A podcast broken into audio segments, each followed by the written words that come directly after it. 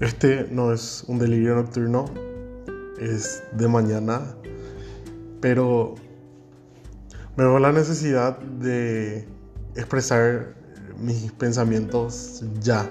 No puedo esperar a que sea de noche. Hoy, un lunes normal, clima nublado,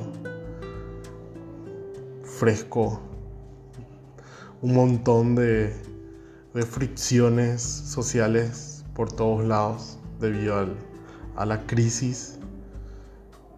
Pero particularmente hoy una noticia me, dejó así perplejo y me, deja con, con muchos pensamientos cruzando en mi mente. Entro en Instagram y veo que me encuentro con la noticia de que falleció una cineasta paraguaya, Renate Costa. Y en particular me llega mucho porque durante la cuarentena me tocó ver el documental 108 Cuchillo de Palo. Un documental que la verdad yo no, no conocía. Ya había escuchado varias veces, pero no, no llegué a ver, no llegué a, analizar así como tal. Y en una de esas madrugadas de insomnio de cuarentena, una de esas noches de delirio, digamos. Eh, me puse a ver, me puse a ver eh, varias producciones paraguayas. Eh, películas, documentales, vi desde lo más bizarro hasta lo mejor que, que, tiene el cine paraguayo para ofrecer.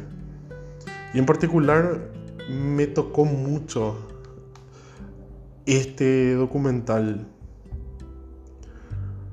porque comienza así re, re... Es un documental sencillo, bien casero, pero que tiene un contenido y un mensaje impresionante. Renate comenzó a, a indagar dentro de su familia, la familia Costa, ¿verdad? Sobre un tío homosexual que ella tenía y que por su condición era perseguido durante la dictadura paraguaya, ¿verdad? y en un retrato de realidades que tal vez, que tal vez no están tan alejadas de nosotros como pudiera parecer, ella visibiliza a una comunidad que desde hace tiempo viene siendo silenciada, viene siendo lastimada sistemáticamente, privada sistemáticamente de derechos básicos dentro de nuestra sociedad.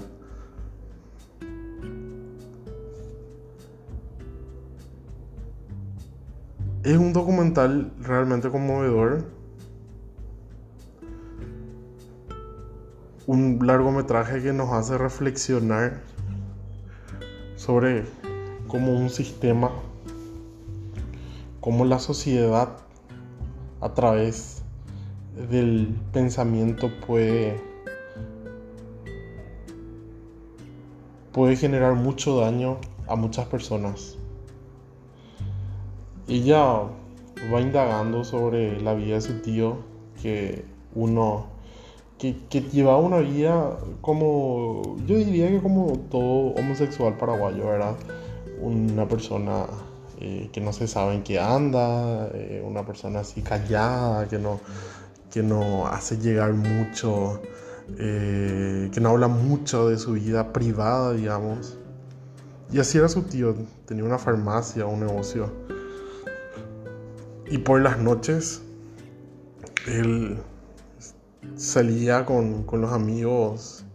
Eh, había, según tengo entendido, había unos pubs gay en donde ellos se, en la época se reunían y compartían, ¿verdad? Y él particularmente, en una de sus... Eh, creo que fue muy perseguido por, por su familia y además eh, la sociedad le señalaba mucho por su condición y también estuvo preso. Hay, estuvo preso, hay relatos en, el documental en el que dicen que, que él estuvo preso Y Renate realmente lo que hizo fue darle voz a esta gente que, que hoy nosotros ya no nos acordamos de ellos. O mucha gente no tiene ni siquiera idea de quiénes eran estas personas, de quién eran los 108 y cómo eran sistemáticamente silenciados, callados, baneados prácticamente. Y es demasiado triste saber que personas como Renate Costa dejen el mundo, dejen de aportar conocimiento, dejen de aportar legado. Y no sé, o sea, me hace reflexionar sobre la vida, sobre cómo en serio somos ultra pasajeros y tenemos que aprovechar cada momento para dar y dejar el mejor legado de nosotros a la sociedad, que es lo que Renate dejó un legado muy grande para el cine paraguayo y para la comunidad en sí, ¿verdad? Hoy más que nada, hoy más que nunca, tenemos que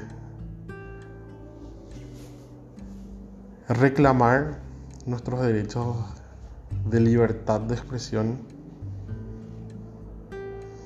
y tratar de ser personas de bien que que así como Renate brindan legados a la sociedad. Eso no más quería decir.